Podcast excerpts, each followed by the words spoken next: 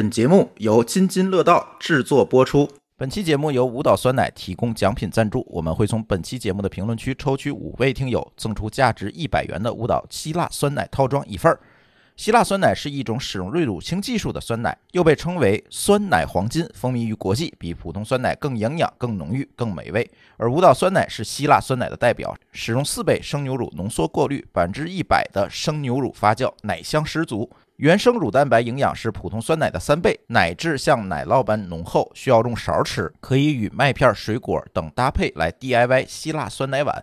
早餐、代餐、下午茶都可以使用。我们也为科技乱炖的听友们争取到了特别福利。如果你没有抽到奖呢，可以从节目详情里面领取满一百四十九减三十的优惠券，仅需要一百一十九块钱就可以买到十二杯一百克的希腊酸奶，六种口味一次尝鲜。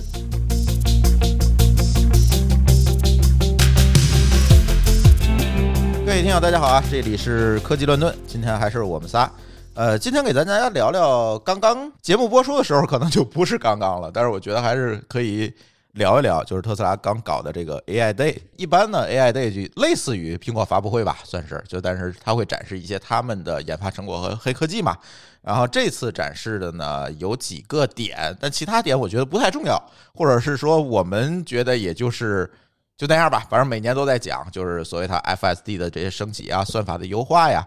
啊，看上去还是特斯拉还要把这个摄像头方案、这视觉方案这个一竿子走到底，看来还是这样。对，呃，但是这次发布会我们比较关注的，或者我们觉得比较有讨论价值的，还是他们推出的这个新的原型的机器人儿，叫这擎天柱啊啊，大家都翻译成擎天柱 Optimus，发了这么一个东西。然后呢，算是一个原型吧。我觉得那个东西出来之后看着还是比较粗糙的，但是这也符合特斯拉一贯的风格。我先把这个东西推出来，你们先看着，对吧？反正就是这样一个东西。我觉得这个东西呢，整场发布会看下来啊，这个风格还挺特斯拉的，就是他把降低成本和量产放在首位。你看，咱就对比之前的，大家就没没事儿就能刷到那个非常黑科技视频的那个叫。波士顿动力啊，当然这个公司一三年被 Google 收了，然后又被有人人收，反正一通卖吧。现在好像是卖给韩国的现代集团了，我记得。但是他们是把这个机器人做的不明觉厉，但是特别贵。他也希望说这个东西能够做的便宜点，但是现在来看，还是挺贵的。这个东西，呃，从时间上讲，波士顿动力已经做了很多年了，但现在它其实唯唯一对外卖的就是那个狗啊，对对，就是那个狗。对，它那狗是不是开源的呀？因为我看国内做的狗都长得跟它一样。那个狗，我看我最后看了一眼，我没往里，我没往上里写七万五千美金一只，对，这个价格真真买不起，是买不起。咱现在那些国产狗是是怎么弄的？那个好像是有个开源的狗，但跟那个波士顿动力的狗是不一样的。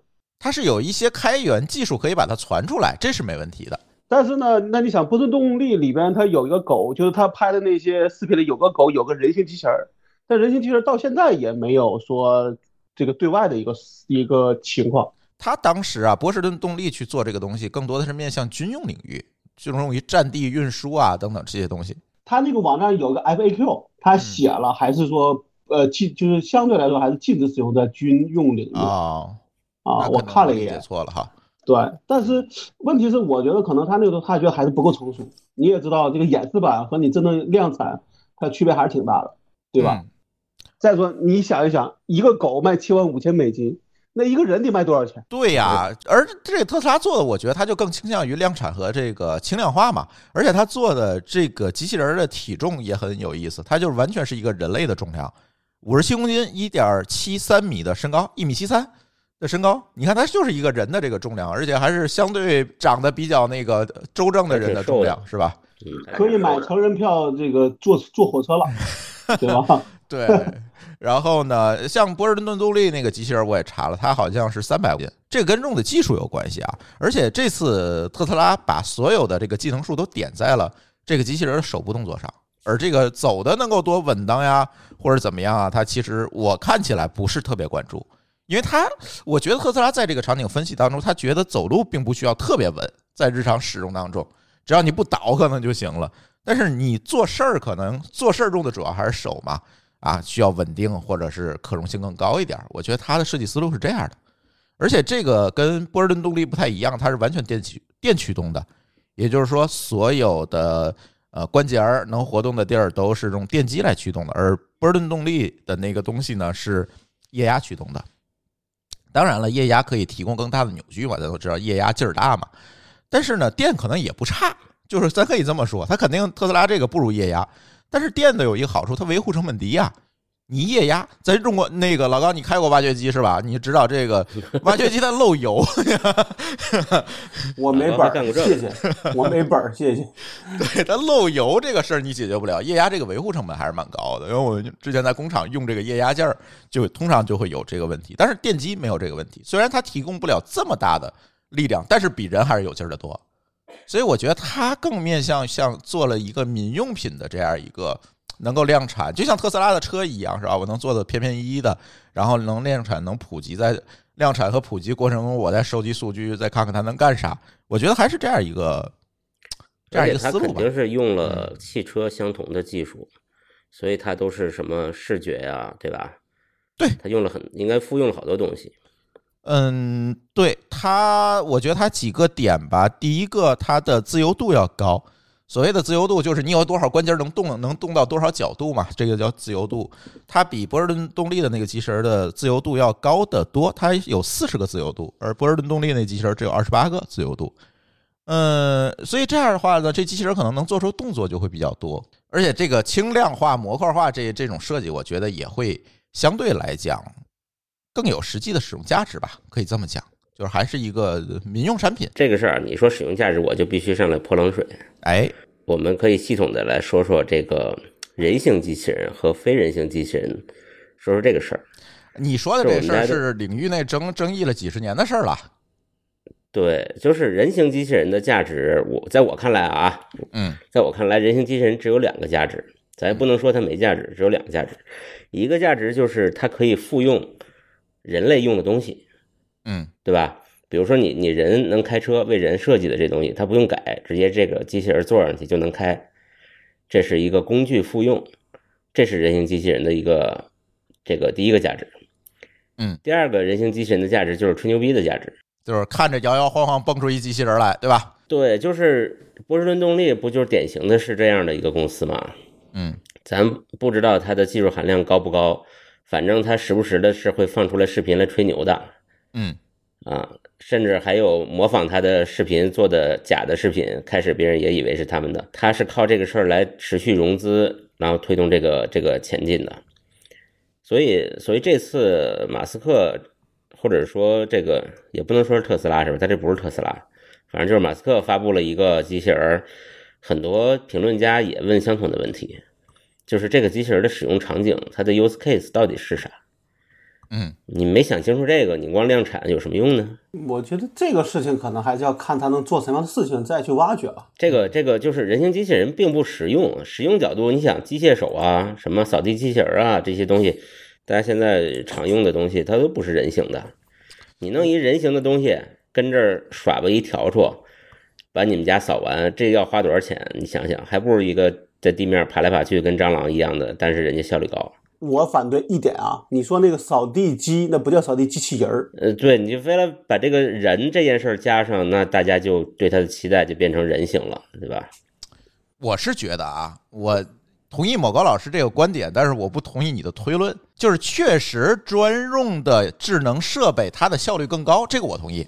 但是你还会发现，在这个世界当中，还有大量的是需要跟既有世界的东西来做耦合，给。给予他们一些能力的这样的东西，这个就是所谓的专用跟通用的区别嘛？哎，对，我觉得他做的是一个执行器，他为什么做成人形？我觉得这也可以很可以理解。比如说，呃，咱举个例子吧，这个北美人家里都有个院子啊，这个院子呢最头疼的事儿是什么？除推那个除草机除那个草，对吧？那个草整了，不是不然，这这这个北美群众朝阳大妈就开始要举报你了，对吧？嗯，哎，这个事儿其实是相当耗费体力的。现在他们怎么做？就只能去这个加必德啊，买一个那个除除草机，嘟嘟嘟嘟嘟嘟，然后他推着嘟嘟嘟嘟嘟嘟走一圈。这个事儿呢，没钱的人呢，只能自己闷着头干啊，占这个几天的时间把这事儿干了。有钱的人呢，就雇个老莫啊，老莫你来干。对吧？但是呢，你会发现，如果我把这台除草机换了，换成一个智能除草机，它除了除草也干不了别的，可能一年也就拿出来两回。但是如果有这么一个，哎，也能操作这个东西的机器人呢，跟你长得差不多高，体重差不多，它也能踩在草上推这些东西走，那它是不是就能把你这个活干了呢？你省去了那顾老们，而且同时，这个机器人今天除完草，明天还能给你干点别的，它。不会说今天我除完草，这机器人就堆仓库里就堆着了，我我干不了别的。它可能是一个通用的执行机构。它为什么做成人形？是因为它能耦合人能用的这些所有的东西，比如说除草机啊、电钻啊、电锯、电锯。等会儿啊，不这个事儿了，我觉得这个 电锯惊魂了，是吧？电锯说到电锯，哎，你说到电锯，我就想聊那个那个恐怖谷那个事儿啊，就是。这事儿特有意思，就咱们之前那个跟苗老师那次节目，好像聊哪个话题？好像是虚拟主播是吧？哎，对对对，提了一个，他提了一个恐怖谷，但是咱没没展开说。嗯，这事儿呢，因为这个恐怖谷，这其实更常见的称呼叫诡异谷啊啊，是吗？这个叫这是不是港台说法和咱大陆说法的区别啊？有可能，嗯，不知道，就是它其实不是恐恐怖的意思，那个 uncanny 是奇怪的意思。嗯。啊，就是说不知道为什么莫名其妙的一个鼓，这个这个之所以要在这儿聊呢，是因为这东西是机器人学家提的，他其实最早就想说机器人的事儿。嗯，这个跟大家科普一下，这个事儿挺有意思的，就是他的意思是说，这一个物件如果越来越像人，你对它的好感其实就会越来越亲近，对吧？嗯，比如说一砖头。你觉得它就是砖头，你给或者一石头就是一石头，你给贴俩小眼睛，你就觉得哎有点灵气，这个其实会越来越越来越亲近的。但是呢，到了某一个程度，它会有一个阈值，就是这个东西特别像人了，你反而就会觉得很恶心。这个怎么讲呢？就是说，当这个东西特别像人，但它又不具有人的那些。特性或属性的时候，你会觉得它是个尸体，就人的潜意识里会觉得它是个死人，然后你就觉得特别恶心，特别吓人。所以这个它这个所谓的恐怖谷，这个谷是什么呢？就是那根曲线，就是你的亲近感和它的与人的相似度那个曲线会突然掉落一下，像一个山谷一样。当它更像人之后，这个又会这个这个曲线又会爬上来，它只在那个谷里面，这个恐怖谷。对，但是但是很难。爬上来是因为，当这个东西变得十分像人的时候，我们对它的关注点就是那么多细节，眼神啊、小表情啊，这些事儿又是特别难达到的。对于机器人来说，这个其实拿动画片的那个情况说起来是比较容易解释的，就动画片就很难说做的跟真实拍摄的是一模一样。所以呢，就是成功的动画片它都会用，呃。比如说特别卡通的影形象，就是和人差别比较大的形象来演，这样人就不会让他直接掉那谷里，他可能在前边那个阶段就会觉得很亲近。咱这个事儿啊，这个事儿就是大家可能如果有有关注机器人的话，前两年有一个机器人叫索菲亚啊，知道那个那个一笑简直是你直起鸡皮疙瘩那个，对，那个其实就是掉在谷底上不来的那个感觉。嗯，就是说他确实非常拟人，但是你又明明知道他不是真人，而且他的反应和真人有不同，所以你看起来他就是一个僵尸，或者是一个死人，嗯，就会让人产生恐惧的感觉。所以这就是，嗯，对，这就是为什么有有有一些这个专家流派啊，在讲说机器人不要做的太像人，就是这种，比如说我们讲这个。这个老龄化了，会有这种陪伴型的机器人，对吧？但是如果你这个陪伴型的机器人做的跟人一样，你就把人都吓，老人都吓死了。但是这个那个毛高老师同学，我得反对一下。我们现在说的是人形机器人，还不是说拟人机器人。哎，这两个东西啊，人形机器人的未来肯定是为了拟人啊。我我觉得不一定啊。就像如果说他就只想让你像你是个人形，能让能让他去用人的工具的话，这只要保保就保持人形就够了，他不需要拟人。他不需要做个脸，主要是对，他可以没有脸，哎，听着更可怕呢。最好连头也不要有，那你也觉得会很可怕的。你想一个人形，然后没有头，你想象一下，如果你在一个特别黑的地方，你看见了一个那个塑料衣架子，就那挂衣服那种人形的，它没有头，其实要比要比这个有头要舒服一点。我觉得我觉得都挺吓人的。但如果说一个还能动的衣架子，也更吓人。对，这是个问题。比如我现在考虑到，比如用特斯拉这机器人啊，咱哎让他晚上给我拿个东西进来，黑咕隆咚的，他他他推了门进来，端杯水，可能会给我吓一跳。这个东西，你想啊，如果是那个波士顿动力那狗给你递杯水，你可能觉得还好，对不对？但是一个一个人形的东西过来给你递杯水，这东西可能还有俩眼睛，还冲你邪魅一笑，这事儿就有点受不了了。这个你这你这就是编瞎话了。为什么会能冲你一笑呢？你他做的也是个执执行器啊，还不是个 AI 呢。他主要得放广告嘛。那脸那儿应该是个屏幕是吧？对不对？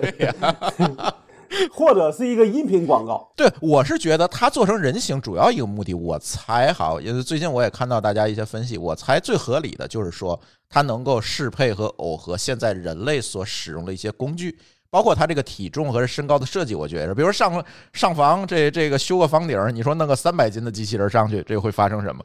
对吧？它肯定是要考虑到这些东西，人的工具，比如梯子啊等等这些东西，机械啊，它都能用。我觉得是考虑这个。你说那个狗，你让它做一些通用的工作，我觉得还挺难的。不，那个是奔着狗能干嘛去做了。对狗能干嘛呢？狗也只能陪伴啊。呃，放羊它上面不是有一个机械手吗？那手还可以拿点东西呢。嗯，就是它没有办法适配人，就是这么自然的去适配人能适配的东西。比如刚才你举的例子，开车，当然这个有点远啊，肯定这个这个这现在实现不了。开车这件事儿，你让狗开，这不太可能吧？就是它能适配现在物理世界当中人能用的一切的工具，这个蛮重要的，我觉得它的关键还是同一个机器人去适配。啊。那当然如果然，如果允许大家各自有接口，其实没必要搞成这么复杂。对。那将来会不会，比如说割草机的厂商就做了一个插件，就可以放在这个机器人里，就能用他们家的割草机去割草了？有没有？所以我觉得啊，我觉得真实社会或者是正常的走向肯定不是这样，这个这个成本太高了。正常的，我觉得就是应该是嵌入式的，一个一个小的，就跟这个小米米家这个小家电一样，就不会尝试弄个机器人帮你去摁开关去，对吧？你你弄一个很简单的方式组个网，你就可以控制了。嗯，但我但我觉得我们想要的可能是一个更复杂的场景，比如说我养条狗，你那玩意儿怎么来替我去去替我去怎么说去去遛狗呢？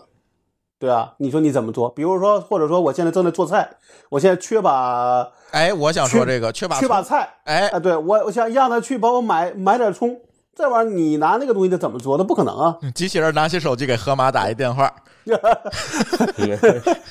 对，其实你看还是有便宜的解决方案的。我们如果说他假设啊，咱们说这个价格真的是两万美元往下，其实我觉得有些人会考虑的。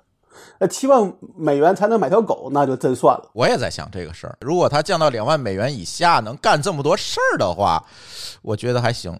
两万美元以下，我觉得啊，对于一些人来说是可以接受的一个玩具的价格。还得能实用点，不能只是玩具。还得干点啥？你就像对，你就像比如说老高这种土豪，随便买辆车，买个跑车或者是买个越野车，平时也不怎么开，就当个大玩具，这这就是这价钱嘛，对吧？在美国两万美金也就是一辆车嘛。所以我我要是买车，那真就是玩具了。但我是觉得这个两万美金也是他的一个期望，你还不一定就能不能做到还不知道，对吧？他毕竟他其实，呃，他去年发的是一个是一个去年发的是一个蓝图，今年发的是个原型，那可能明年他才能有一个真正，比如说有个一点零的量产的版本。我觉得这个东西现在看就还很原型，就是这个东西，你知道类似什么呢？类似于乔布斯当年刚拿出 iPhone 初代时候的那个，甚至比那个还要早那个阶段。你记得 iPhone 初代是什么状况？就是一切东西都没有，连应用市场都没有，你也没法给它给它开发软件，反正就是这么一个东西。它从一从初代到三 G 到三 GS 到 iPhone 四，等于到了第四代，对，到了第四代的时候才算是比较可用。我觉得你们想多了，这东西充其量也就是个 Cyber Truck。哎，我觉得最近某个老师就是充满着技术悲观主义的色彩。我不是悲技术悲观主义，我是对马斯克悲观主义。我跟你讲，从哪开始呢？就是从 Cybertruck，从收购 Twitter 这几件事儿。我觉得他就是在炒股，或者是造势，他时不时就要搞点事情，为了让这个自己保持活跃度和曝光曝光度。你说他是个网红呗？对，当然他也不能说他纯网红，他也有自己的实业嘛。但是我觉得这件事儿。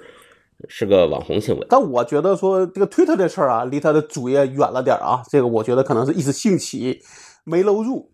但是我觉得机器人这事儿呢，跟他的车还算是有点关系。我是觉得这个东西，为什么我还是谨慎看好这样一个方向的？咱们可以从互联网和软件工程的发展往下看。大家都说这个计算机的发明，这个软件技术的发明，其实取代了很多人类重复的脑力工作。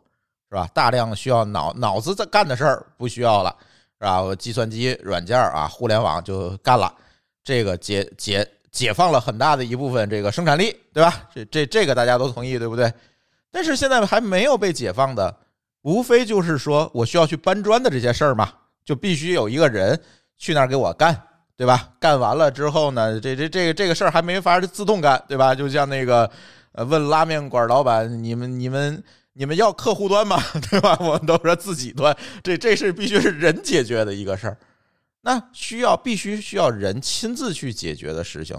如果能够用某种通用化的技术方案去解决，别管是机器人还是什么，是通用的还是不通用，是人情还是非人性，我们不说，对吧？如果有一种某种通用技术能把人的体力、重复的体力劳动也解放出来一部分，那其实挺好一个事儿啊。那体力劳动者干嘛去啊？喝西北风吗？那你你就说的就跟像那个收费站的收费员喝不喝西北风不是一个道理吗？那怎么办呢？收费员人少，搬砖的体力劳动者人非常多，就是你你用自动化把他们解决了，就是这这跟互联网，我们以前我忘了有没有谈过这个话题了。就是互联网和自动化其实它产生的一个间接效果就是财富高度集中。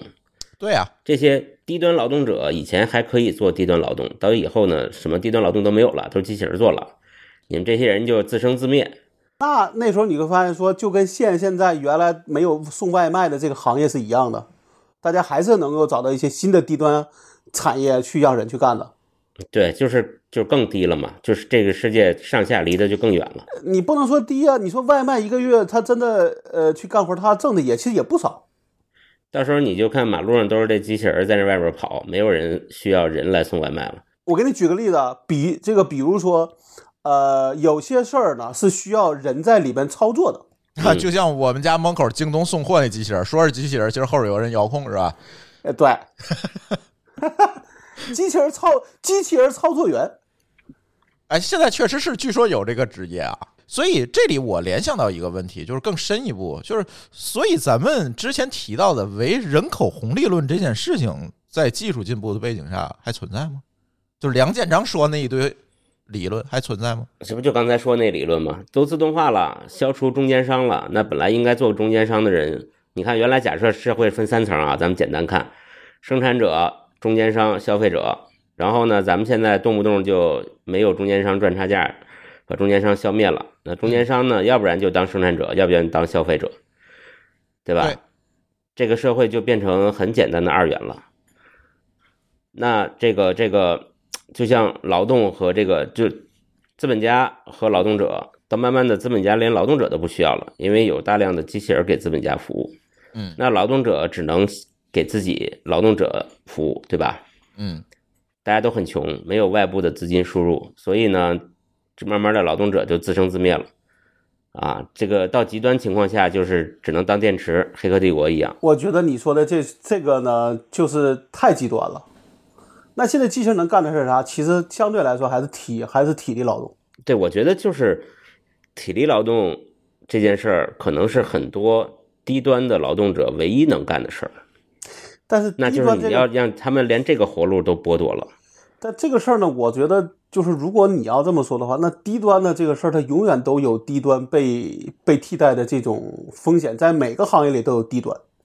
我觉得不能用高端和低端来区分这件事情吧？那比如说我们经常之前举的例子啊，说比如说你的代码写的不好的人，是不是也会被替代？对吧？因为这个行业对对你的你对你的这个这个这个怎么说，叫你的代码成熟度要求更高的话，你这个代码程度不高的人，是不是也会被怎么说被淘汰掉？那你说这跟机器人有关系吗？没有啊。嗯，这不就是我们之前讨论的这个社会达尔文主义吗？不是，你说的是某一个行业里边做得好的和做得不好的。对啊我说的是说体力劳动和脑力劳动，或者是说简单体力劳动。那也有简单脑力劳动吧？你不管怎么简单，脑力劳动它就是没法替代，那肯定都那不对啊。你比如说咱们现在说的出的，你给他一段话就可以去画一个呃画，或者画一个就或者制作一个视频出来的。现在看他是不是算是个简单的脑力劳动了？就跟我今天在群里发的那个图一样，人家说我可以用这个再去帮你做精修，那人家也找到一个事儿干啊，把它当工具了，对吧？而不是被它替代，但是那件事儿还是有门槛的，那肯定的。就是那些事儿仍然需要人的驱动。比如你比如说怎么能把那个话写得好，然后能够在生成的 N 多图片里边或者视频里找到一个比较合适的，在上面再去做精修，对吧？对对，那像它是需要它也在人的驱动。它也在升级啊。如果你要是指望说一个人说，比如从他，呃，咱们就说他他哪怕他大学毕业，对吧？然后从他大学毕业到他，呃，假设他在社会上能够活四活四怎么说工作四十年，他就一年的经验用四十年，那就是迟早会被淘汰的，对吗？呃，或者还有一种可能，当这个生产力极大丰富的情况下，社会就会变成一个高福利社会。那很多人可能就是就是躺平领工资了，那就没有别的选择了，没有别的解决方案了。这就是像我之前录的那期节目，就是每月发你五万块，你会怎么样？现在有些国家不是也在做实验嘛，也做这件事情，嗯就是有些人就自然而然的，因为生产力极度发达了，在这种情况下，真的就不需要他们，他们去躺平享受这个生产力发展的结果就可以了但这个事儿呢，我觉得啊。它有个隐忧，因为你很难保证你的生产力永远极大丰富，这个是对。对吧？那一旦不能极大定会有一个丰富的时候，动态平衡的过程嘛。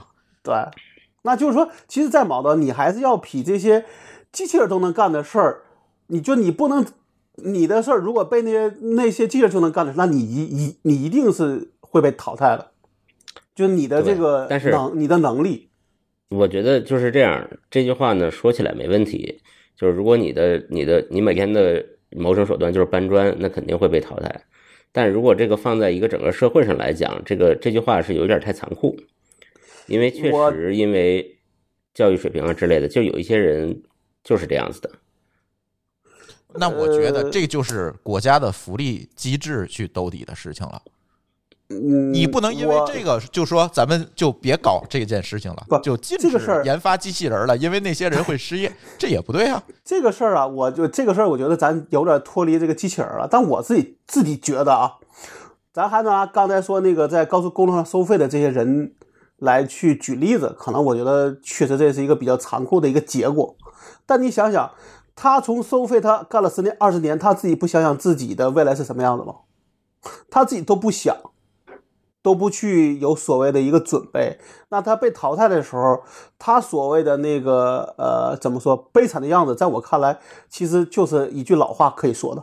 哎呀，这个是个社会学问题，这个不是科技团队要聊的事儿，回头让袁汤聊吧。那我们再反来说，你是被人替代，和是被继承替这个替代，其实没有本质区别，因为终究你被替代掉了。这个我觉得这个话题咱再聊多了，节目又没了。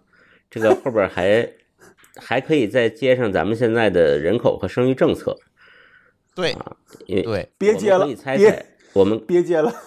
我们可以猜猜这个政策制定者背后到底想要的是什么，他才会出来这个政策。对，这个就别聊了，我们还是聊聊为什么科技公司都想做个机器人儿吧。你看，除了特斯拉，小米儿也做了条狗，对吧？其他的公司，那天我也看到国内有很多机器人的公司，为什么要做这件事情？我总觉得这件事情就是跟我刚才说的一样，就是以前咱可能用互联网、用 IT 技术替代了很多脑力劳动，他们现在要做的事情，其实就是要用这些东西替代一部分的体力劳动。我觉得整体啊，如果把机器人看作一个行业的话，这个行业的目标肯定是这样。对，但是如果具体来到某一家公司来看，现在这个阶段我不是特别看好，我觉得他们都是 PR 行为。呃，一个是 PR，一个是融资，那就还是 PR 嘛，对吧？无非是 PR 的对象不同，到底是公公众还是投资人的问题。对，嗯嗯，呃，我当时其实小米刚出那个狗的时候，我还想去搞一个，但后来没中，所以我就没想。但我看好像也没有太大的水花，也没有很多人去秀，所以这事我估计这事就是，呃，怎么说，已经翻篇了。对他就是秀了一下嘛，且看吧。我倒觉得我对这个事儿谨慎乐观，而且这件事情不会因为是这个事情能够给社会的发展带来什么样的问题而不去做而不会有人去点这个技能数去。我觉得是这样。就是这个事儿一一定会有人干的。对呀、这不以我们每个人对社会的美好期望的意志为转移的嘛？因为不是现在你想，这事儿它其实是一个有个正面作用，是说大家希望能用它去替代一些简单劳动，但缺点是说会让一些所谓的低端人他失去了他的呃怎么说他的生活保障。但是没有一个事儿是只有好处没有坏处的。嗯嗯，我同意。行吧，我我我觉得机器人话题再聊就是变成一个社会话题，而不是一个科技话题了。所以我们觉得今天把问题留给我们听友吧，大家觉得怎么自己怎么看机器人这件事情，可以在我们的评论区继续来给我们留言，然后看看大家的想法吧，是吧？好，行，那我们的这期关于机器人的乱炖呢，乱炖机器人啊，就聊到这里。感谢大家的收听，我们下期科技乱炖再见，拜拜。再见。好，拜拜。感谢您收听本期节目。本期播客节目由津津乐道制作播出。你也可以在我们的官网 d a o 点 f m 找到我们的更多内容作品。如果您喜欢我们的节目，欢迎在微信、微博、朋友圈等社交媒体转发分享。您的分享对我们而言十分重要。如果您希望与我们互动，可以关注我们的微信公众号“津津乐道播客”，天津的津，欢乐的乐，道路的道。在关注后按提示操作即可加入我们的听友社群。